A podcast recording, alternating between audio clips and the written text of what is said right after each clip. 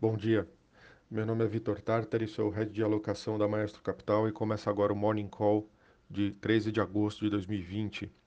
Os mercados globais estão no vermelho nessa quinta-feira, antes da divulgação dos dados semanais de reivindicações de desemprego nos Estados Unidos, que oferecerão novas indicações sobre a extensão dos danos da pandemia de coronavírus no mercado de trabalho americano.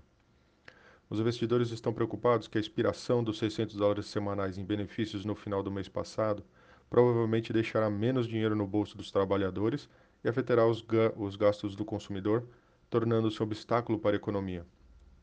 As, pers as perspectivas de redução da rápida introdução de um novo pacote de estímulo também estão pesando sobre o sentimento dos investidores nessa manhã.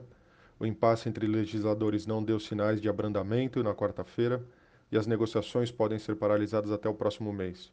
A presidente da Câmara, Nancy Pelosi, disse que os dois lados permanecem a quilômetros de distância e que os democratas só retomariam as negociações se os republicanos concordassem em gastar significativamente mais de um trilhão de dólares. Com isso, os índices de mercado ontem, Tóquio fech... hoje, desculpa, Tóquio fechou é, em alta de 1,78%, é, Hong Kong fechou o dia em queda de 0,05%, Xangai fechou o dia em alta de 0,04%. Londres nessa manhã cai 1,01%. Paris também no negativo em 0,24%. Frankfurt também no negativo em 0,22%. Dow Jones aponta para uma abertura em queda de 0,14%. O S&P também aponta para uma queda de 0,13% e o Nasdaq na ponta oposta subindo 0,14%. Na agenda hoje, nos Estados Unidos, temos os pedidos de seguro-desemprego às 9h30, principal dado do dia. No Brasil, teremos os dados do setor de serviços às 9 divulgado pelo IBGE. E na China, hoje, às 11 horas da noite, depois que o mercado já estiver fechado, teremos os investimentos em ativos fixos, produção industrial e vendas no varejo. Amanhã vamos ficar de olho que tem o PIB da zona do euro às 6 horas da manhã. É, nos destaques internacionais, então, como eu mencionei, os, os economistas consultados pela Bloomberg esperam que outra queda nos pedidos de seguro-desemprego semanais, quando os dados forem divulgados hoje às 9h30. A previsão média é de 1,1 milhão de novos pedidos de benefícios, com reivindicações contínuas caindo para menos de 16 milhões. Os números do desemprego na semana passada foram melhores do que o esperado e há sinais de que as contrações estão aumentando. Mas os legisladores do Federal Reserve têm alertado que ao menos que mais medidas sejam tomadas para combater a propagação do vírus e fornecer apoio fiscal, a recuperação pode ser prejudicada. E no mesmo front, ainda nos Estados Unidos, as chances de, uma, de um grande pacote de estímulo fiscal parecem mais distantes do que nunca, depois que a presidente da Câmara, Nancy Pelosi, rejeitou reiniciar re negociações com a Casa Branca é, e não cedeu às demandas por um pacote menor. É, pelo menos o principal conselheiro econômico da Casa Branca, Larry Kudlow, não está muito preocupado com o impasse, dizendo que a economia está indo muito bem agora e não sofrerá nenhum dano se os dois lados não chegarem a um acordo. Essa também parece a opinião dos mercados, com o índice S&P 500 ontem chegando é, a ser negociado brevemente acima do seu nível recorde durante a sessão de ontem.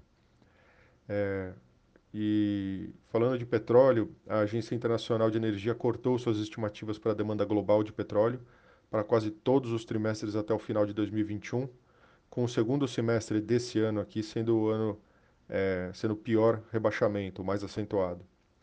A agência atribuiu queda à piora nas perspectivas de viagens aéreas, já que a pandemia continua mantendo as pessoas em casa. E se a tendência persistir, os seis países instáveis, segundo a OPEP, podem não obter a esperada recuperação dos preços. É, e por último, falando do internacional, mas que pega o Brasil também, a China está novamente soando alarme sobre os alimentos importados Autoridades disseram que uma amostra de asas de frango congeladas do Brasil deu positivo para coronavírus. A amostra positiva parece ter sido retirada da superfície da carne, enquanto casos positivos relatados anteriormente é, em outras cidades chinesas foram da superfície das embalagens é, de congelados. O frango veio de uma fábrica da Aurora Alimentos, no sul de Santa Catarina, conforme registro do cadastro no comunicado. E nos destaques locais, importante ontem à noite, em resposta às, às especulações que o governo estaria deixando de lado a austeridade fiscal, os presidentes da Câmara, do Senado e da República, juntos é, com o ministro é, ligados à área econômica, é, como Rogério Marinho e o Paulo Guedes, fizeram um pronunciamento para reforçar o compromisso com o equilíbrio das contas públicas. Foi um pronunciamento simbólico, um ato de demonstração de união institucional. O presidente reafirmou seu compromisso com o teto dos gastos e com a lei de responsabilidade fiscal. Maia disse que a regulamentação dos gatilhos dará condições de administrar o orçamento. Maia aproveitou para cobrar do presidente eh, Bolsonaro a reforma administrativa. Eh, Alcolumbre ressaltou que a emenda constitucional do teto dos gastos foi constituída a várias mãos no parlamento. Eh, a curta entrevista veio um dia depois que o ministro da Economia, Paulo Guedes, e Rodrigo Maia defenderam o teto dos gastos. Guedes chegou a afirmar que furar o teto poderia levar o presidente a uma zona sombria de impeachment. Segundo a Arco Advice, é, o ministro Paulo Guedes sai fortalecido depois de ter reclamado da falta de apoio político para as reformas.